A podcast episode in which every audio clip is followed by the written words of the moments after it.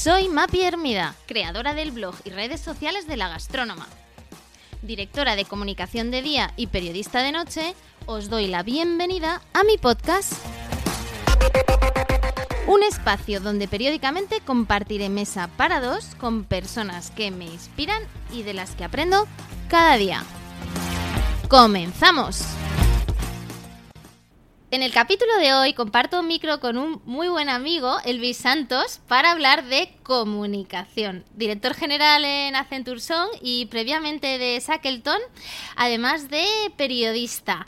Nada menos que eh, alrededor de 20 años de experiencia en marketing y comunicación trabajando para más de 100 empresas, Coca-Cola, Campo Frío, loterías de, y apuestas del Estado, entre otras, marcas e instituciones de diversos ámbitos. Hola Elvis, ¿cómo estás? ¿Qué tal Pilar? ¿Cómo estás? Encantado de estar aquí contigo muy, muy contenta de tenerte aquí revisando tu, tu experiencia de cara a trabajar la, la introducción.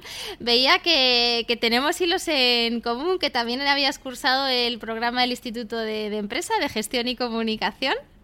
Sí, Así sí, sí, que sí. hemos sido ambos alumnos, no coincidimos en, en, la misma promoción.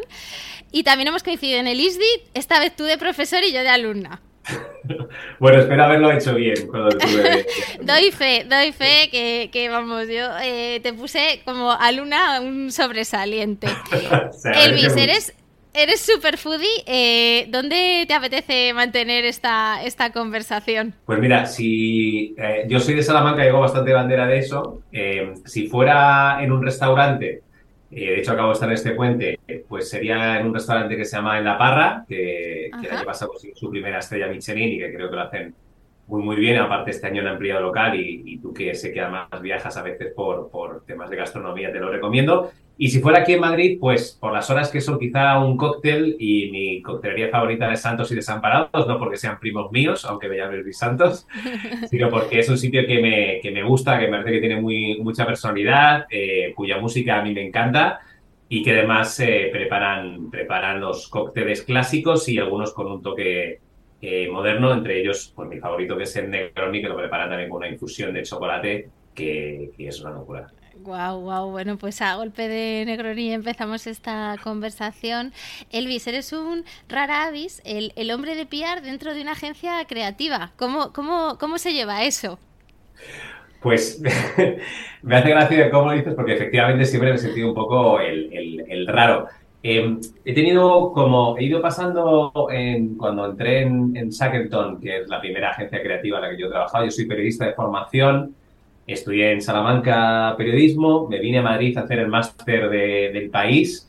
Eh, yo siempre quise ser un periodista de prensa, sin tenerlo muy, muy, muy, preparado, porque ya sabes que ahora mismo todo el mundo incluso se prepara y hace sus planes de carrera, incluso hay gente que se apoya en un coach y tal. Simplemente por circunstancias empecé a trabajar en, en CNN Plus, eh, que si cuando saco algún vídeo la gente se ríe, sobre todo mis hijos, porque no tenían ni barba, ni gafas, ni, ni, ni nada. De ahí salté a, de ahí salté a, tenerlo preparado, una agencia de comunicación que trabajábamos en salud, se llamaba Verbes Asociados. Y una noche de copas, eh, en el Déjate Besar, que era uno de mis bares favoritos de Madrid, me Lucía Angulo, eh, que trabajaba en Sacreto, me dijo, oye, pues hemos empezado con una agencia, estamos buscando a alguien de comunicación, se encajaba mucho en el perfil y demás, ¿no? Y entré para lanzar una de las campañas icónicas de Shackleton, que era la Kelly Finder.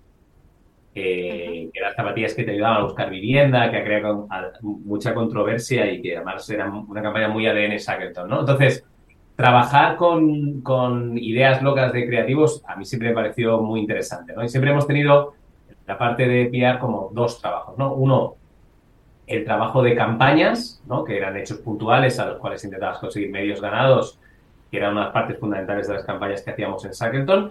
Y luego, por otro lado, teníamos nuestros propios clientes, que eran eh, empresas eh, a las cuales nosotros le llamamos la comunicación. Eh, algunos trabajamos cuando era solo comunicación con un pequeño apoyo en creatividad y hay otras que era con un apoyo 100% en creatividad. ¿no? Ahí el trabajar con creativos es, es duro porque es gente especial y tienes que saber muy bien cómo tratarlos. Quien, quien vea Mad Men se puede hacer una idea porque son personalidades bastante parecidas, eh, con menos alcohol y menos mujeriegos. pero pero es, es un trabajo eh, realmente bonito y creo que además eh, hoy por hoy fundamental, ¿no? Enviar una nota de prensa, organizar una rueda de prensa es ya un commodity, mucha gente lo puede hacer, puedes comprar una base de datos para enviar. Eh, tienes que intentar hacer una comunicación hoy por hoy, eso se sigue teniendo que hacer y tener los contactos y demás, pero hoy tienes que apoyarte mucho en, creatividad para ser diferenciador y atraer la atención de, los medios de comunicación que hay muchos periodistas con los que yo hablo diariamente, entre ellos, por ejemplo, mi mujer, que también es periodista, trabaja en él, a lo mejor reciben 100, 150 notas de prensa diarias. Hilando por, por la creatividad, doy fe porque en mi lado de, de, DIRCOM, ¿no? en alguna ocasión incluso eh, habéis participado en pitch eh, y, y, os he eh, compartido ¿no? como, como agencia y siempre iréis los que destacabais ¿no? por esa parte más creativa, más allá de la parte táctica, ¿no? de traerte acciones de pillar al uso, de te envío una nota de prensa o te hago un plan de influencers, ¿no? siempre veíais con esa, con esa parte más, más cualitativa. Tú has participado en en, varios eh, procesos electorales desde una perspectiva de comunicación, eh, de clubes de fútbol, elecciones generales, autonómicas. Em, eh, ¿cómo, cómo, cómo, cómo, se trabaja la creatividad ¿no? desde el PR de, este tipo de acciones? Porque parece que no es tan evidente. Pues fue, una de las experiencias más enriquecedoras de mi vida y, a, la, vez las, las más agotadoras, ¿no? por contarlas, en realidad te puedo decir que es, casi tan exigente unas elecciones del Real Madrid como unas elecciones generales por la cantidad de trabajo que hay y la importancia que tiene. Por ahora específicamente las dos elecciones generales que he hecho por no entrar a las autonómicas o demás, hicimos las de 2015-2016 para el Partido Popular. Em, al cabo del día pasan muchísimas cosas. Nosotros intentamos llevar la, creatividad también a los, a los procesos electorales muy inspirados sobre todo por, por las campañas en, en, Gran Bretaña y, en, y fundamentalmente en Estados Unidos. Eh, al final tú rivalizas por una cantidad de tiempo en, en, los informativos y los programas de televisión y ahora mismo dicen que se hace política de memes, ¿no? porque tiene que ver mucho con las redes sociales. En el año 2015, que aunque es hace nada, pero, pero hemos, digamos que todo el mundo social ha crecido mucho, utilizábamos mucho la creatividad para conseguir espacios en los medios de comunicación y, en este caso poder eh, meter en nuestros, nuestros mensajes. Además, en un contexto muy complicado porque fue en pleno, en, pleno caso Gürtel, ¿no?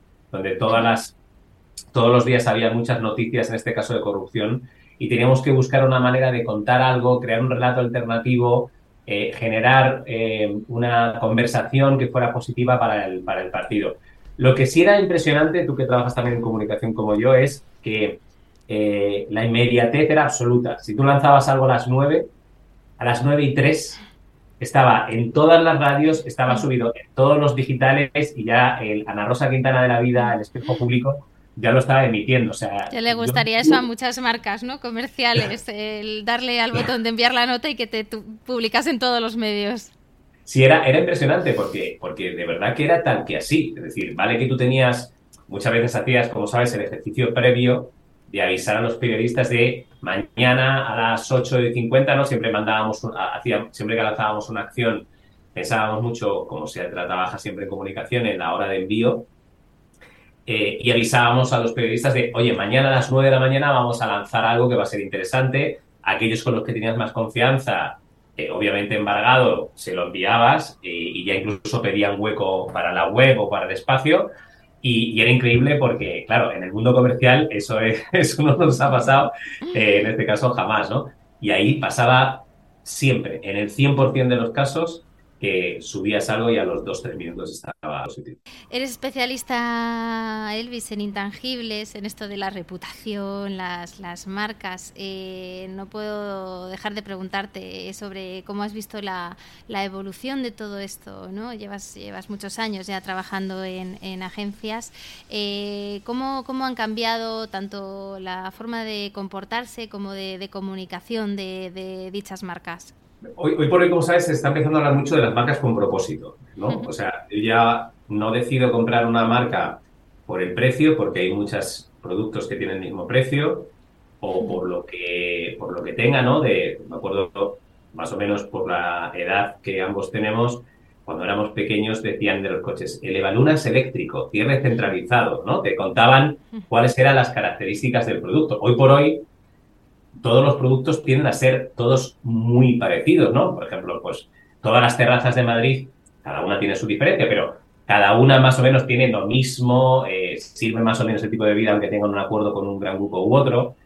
Entonces, lo que tienes que basarte es en cómo hago, sobre todo, tocarte la parte eh, emocional. Y la parte emocional la toco a partir de los intangibles, de lo que yo te hago sentir a ti respecto a un producto, pero puede ser respecto a un producto, respecto a una persona, respecto a una institución. Eh, y hoy empezamos no solo a elegir las cosas por, por, lo tangible, por lo que podemos ver o podemos tocar, sino por lo que nos hacen sentir. ¿no? Ahora mismo, por ejemplo, llevo una camisa que tiene un, un determinado anagrama y no estoy seguro porque no lo miro, a veces sí, que a lo mejor la procedencia es en Portugal o en Turquía o en China. Y en esa misma fábrica puede que incluso hasta la misma camisa haya, eh, se esté vendiendo en otro país con otra, con otra marca. Y a lo mejor yo no me compraría esa marca porque no me siento identificado con los valores de esa, de esa determinada marca. ¿no? Hemos empezado a elegir el cine al que vamos, el coche que nos compramos, la ropa que vestimos eh, y demás, por esos intangibles, por esa reputación que puede tener cierta, cierta marca. Es más, tú y yo nos, nos ha tocado mucho luchar en nuestros comités de dirección para demostrar que un intangible es clave en la cuenta de resultados. Vamos a poner otra vez el ejemplo de un, restaurante. El restaurante puede tener la misma cocina, el mismo espacio, los mismos trabajadores y que tenga un montón de gente que cuente que ha tenido una mala experiencia. Hoy por hoy, cuando todos vamos a salir a cenar, como eh, hay tanta oferta y tampoco tenemos tantos momentos para salir, antes de ir a un sitio normalmente te, te informas. Si tú entras en las reseñas de Google o TripAdvisor y lo que tú lees está bien, acaba siendo el restaurante. Sin embargo, si lo que tú lees no se adapta o te da un poco de miedo de las cosas que estás leyendo, tú no vas a ese restaurante. Es el mismo restaurante, es lo que tú estás leyendo, es decir, esa reputación del restaurante, que es lo que la reputación al final es lo que los demás opinan de mí, ¿no? Entonces, una buena o mala reputación tiene un resultado directo en una cuenta de resultados. Porque si un cliente no va, por tanto, yo dejo de facturar. Y qué poder, ¿no? Tiene ahí la, la, comunicación para trabajar esa, esa, reputación y precisamente es una de las grandes, de las grandes palancas que, comentas que, ambos peleamos. ¿Cuáles dirías tú que son esos desafíos que, tenemos desde una perspectiva de, comunicación en el, en el, día de hoy? ¿no? Porque antes es verdad que era algo más, más, más básico, ¿no? El posicionar tu, tu producto, el contar esa narrativa de marca, pero a día de hoy el contexto es completamente diferente. Sí, bueno, hoy por hoy vivimos en un contexto muy complicado a la hora de trabajar en comunicación. Em, para empezar, em, la, aparición de Internet y las redes sociales, es decir, que ahora todos vayamos con esto, con el teléfono, hace que, nosotros como ciudadanos tengamos mucho, mucho poder, ¿no? Antes, una, de una empresa sabía la información el consejo de dirección y el director de comunicación o directora, eh, y era bastante complicado que se supiera algo de esa, eh, de esa empresa, a no ser que tuviera a lo mejor un sindicato eh, muy importante. Eh, hoy por hoy podemos saber datos importantes de, una empresa porque el último empleado raso ha hecho una foto o ha compartido un vídeo, porque un proveedor ha, ha, publicado algo en una red social o en su web sin informarte. Es decir, hoy es bastante complicado controlar la información. además, gracias a la aparición de, Internet y las redes sociales, ahora los, los, consumidores, los ciudadanos nos pueden responder. Antes una marca lanzaba un mensaje, o una institución, el gobierno o, un famoso, y tú no podías responderle de una manera pública. Hoy, hoy sí, hoy alguien lanza un mensaje y tú tienes la posibilidad de contestar, ¿no? Otro de los desafíos a los que nos enfrentamos es la velocidad a lo que pasa todo, ¿no? Lo que te decía. Eh, ahora algo pasa a las 9 y a las 9 y 3 está en absolutamente todos los sitios. Antes por la idiosincrasia de los medios podías intentar hacer tu trabajo, eh, en este caso de un departamento de comunicación, si había una, crisis, ¿no?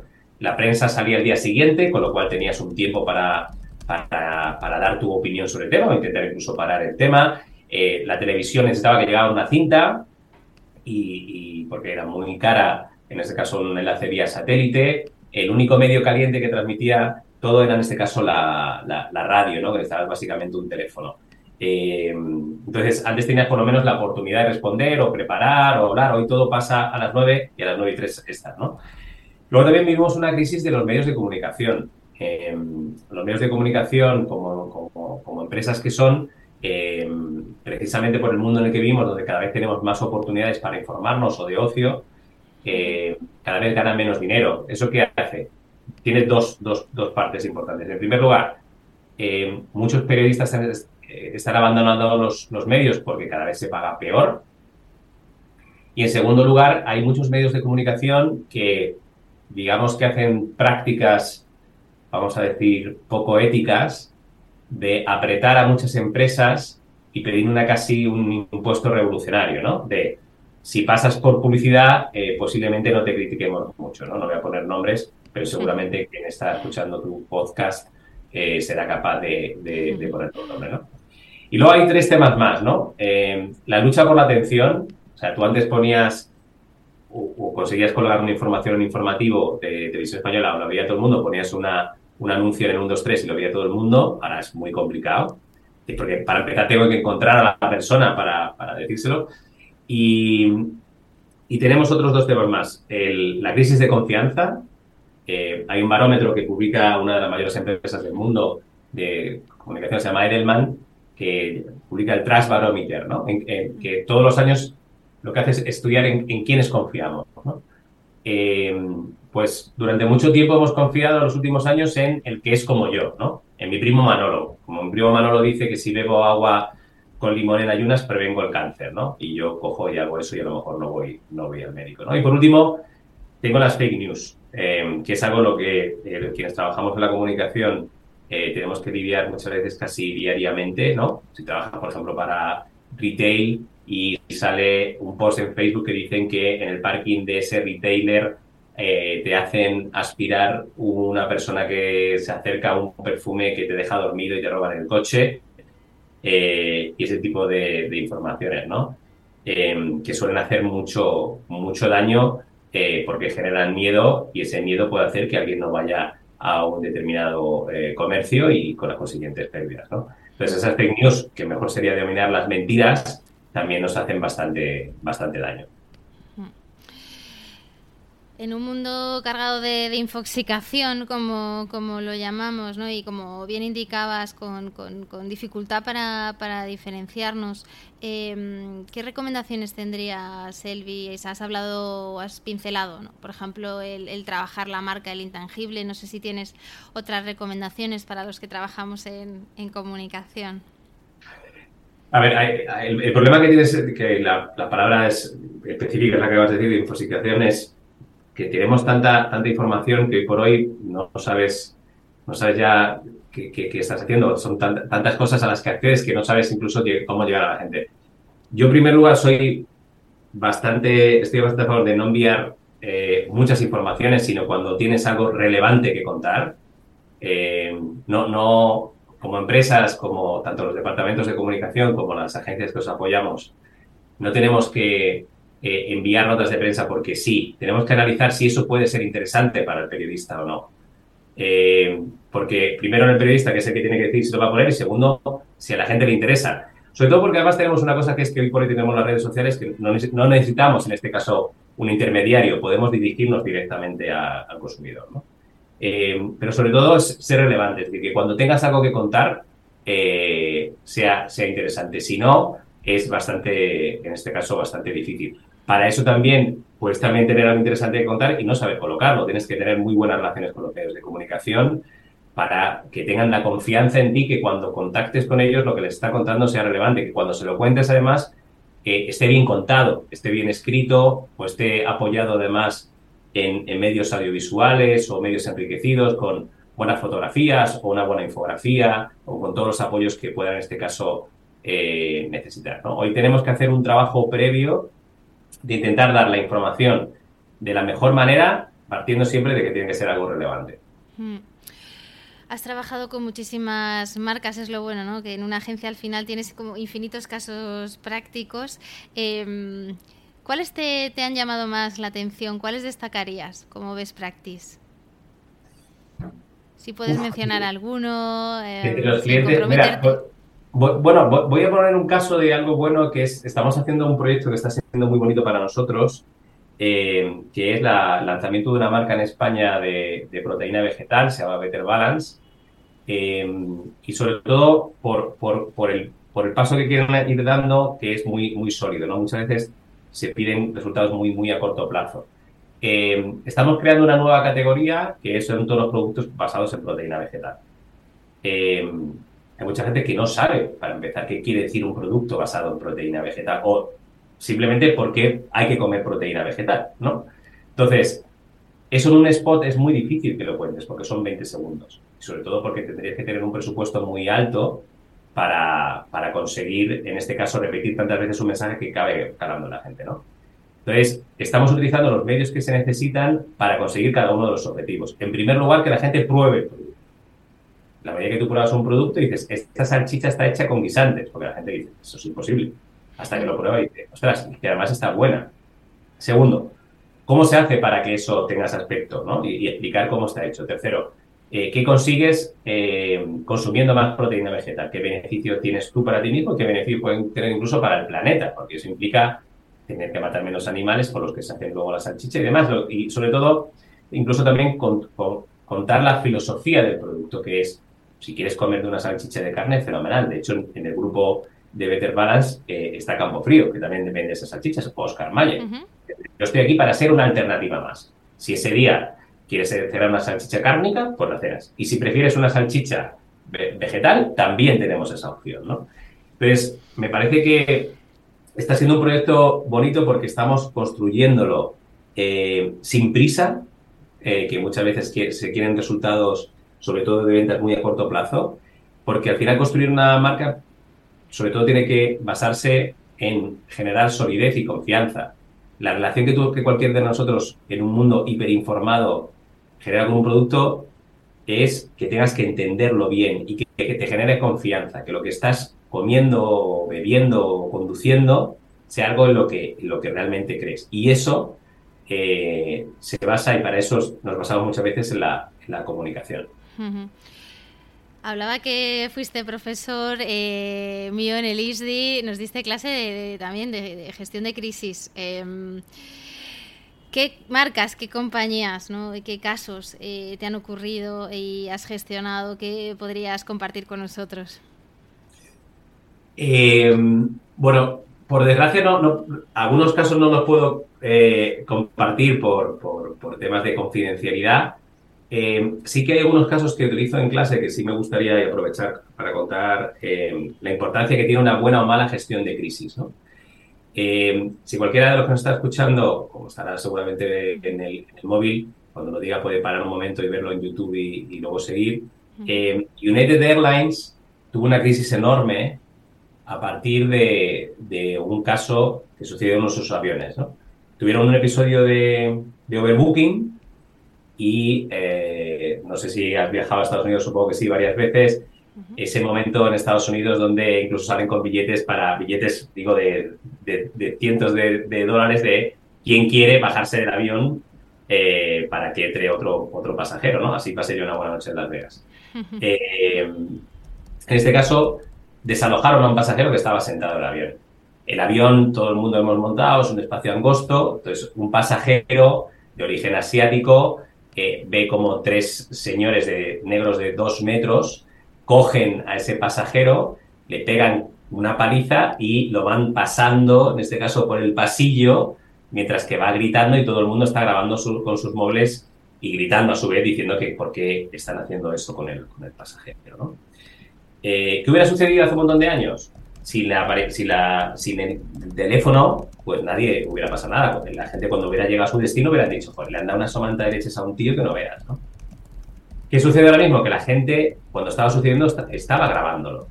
Cuando lo grabó, se viralizó al instante en todas las redes sociales porque tenía todo lo que tiene que tener una historia para ser viral y obviamente saltó a todos los medios de comunicación.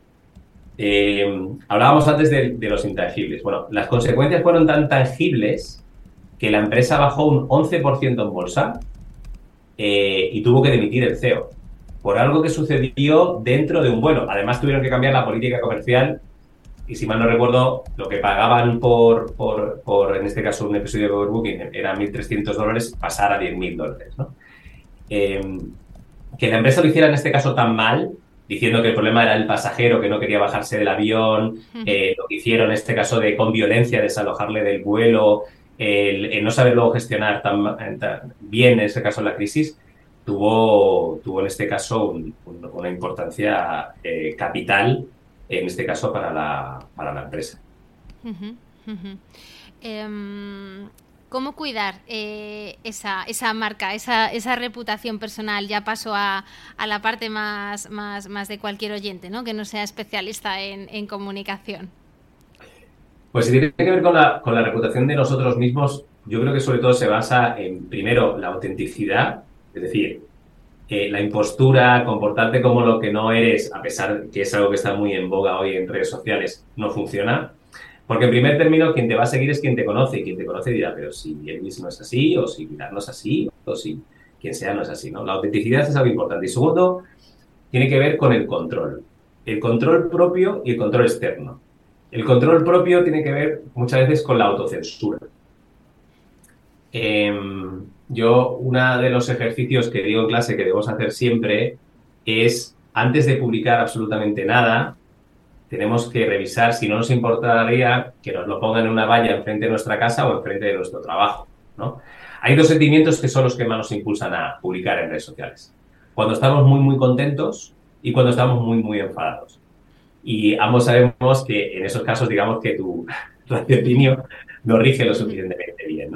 Entonces, cada uno de nosotros nos conocemos perfectamente bien, lo que hay que hacer es, oye, pues he escrito esto y darte un tiempo, leerlo y decir, oye, si esto mañana fuera portada del país, ¿me haría sentir eh, orgulloso o me, o, me avergonzaría? Oye, pues me daría vergüenza, pues esto no, lo publico, ¿no? Hay también temas que yo creo mucho, que obviamente el principio de libertad de expresión, pero hay ciertas cosas que a lo mejor tienes que hablarlas en un terreno más personal y cerrado, ¿no? Y tiene que ver con aquellos temas que dependen más de la emoción que de la razón. Eh, y va a poner casos, sin poner nombres, de, que hemos vivido nosotros con aquí y que tengo que gestionar yo, ¿no? Sin poner casos, ¿no?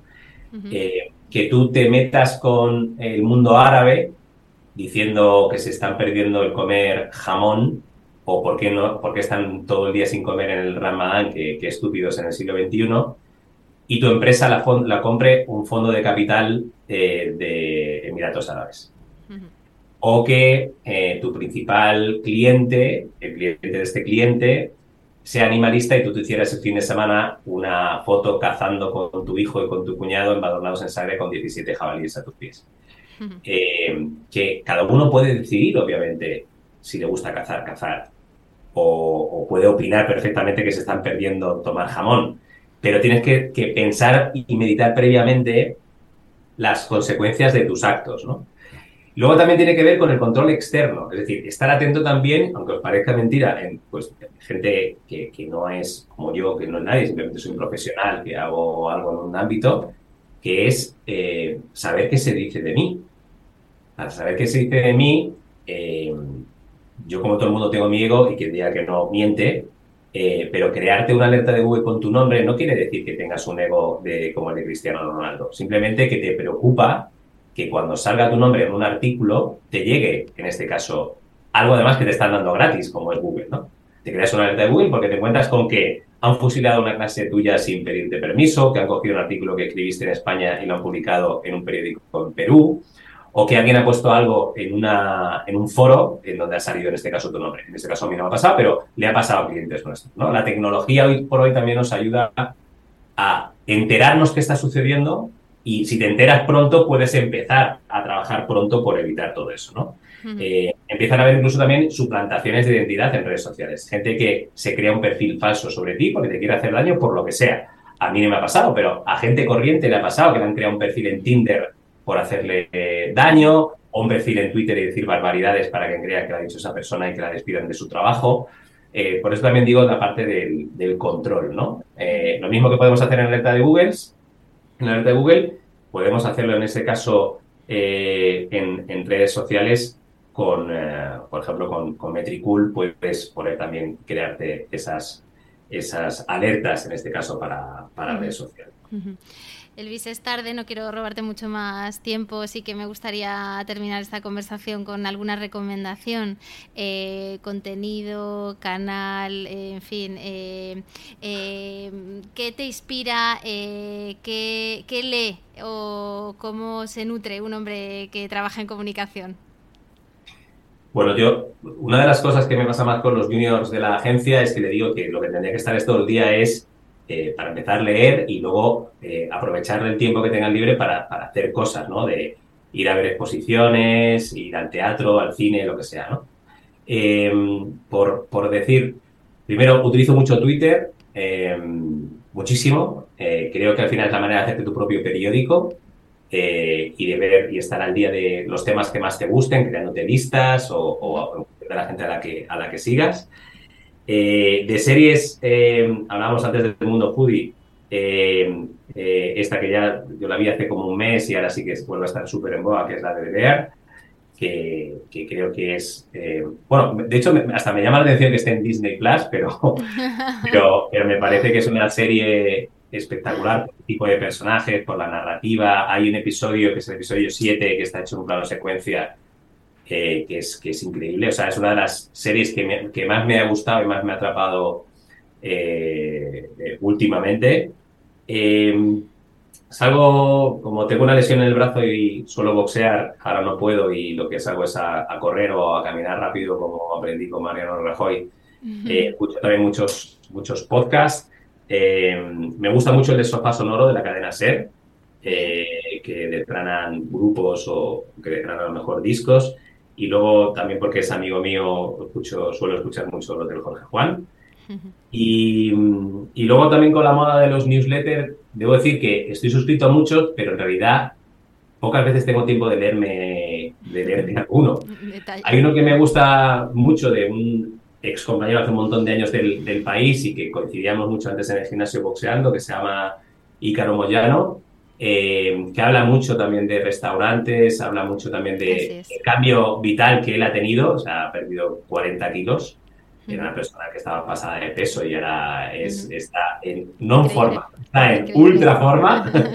y creo que, que Ícaro además escribe corto y escribe, escribe bien, las pistas que dan, que dan son muy interesantes del mundo de la gastronomía, pero también de otras cosas, de libros, de música. Y, y esas son más o menos las recomendaciones así a, bote pronto.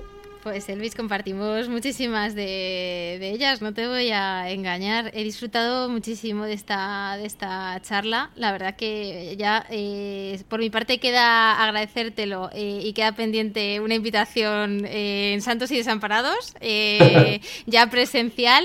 Y, y hasta entonces, muchísimas gracias. Muchas gracias, Pilar. Y hasta aquí la entrevista de hoy.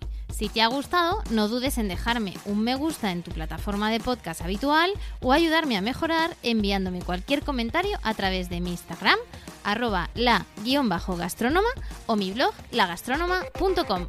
Gracias y hasta el próximo podcast.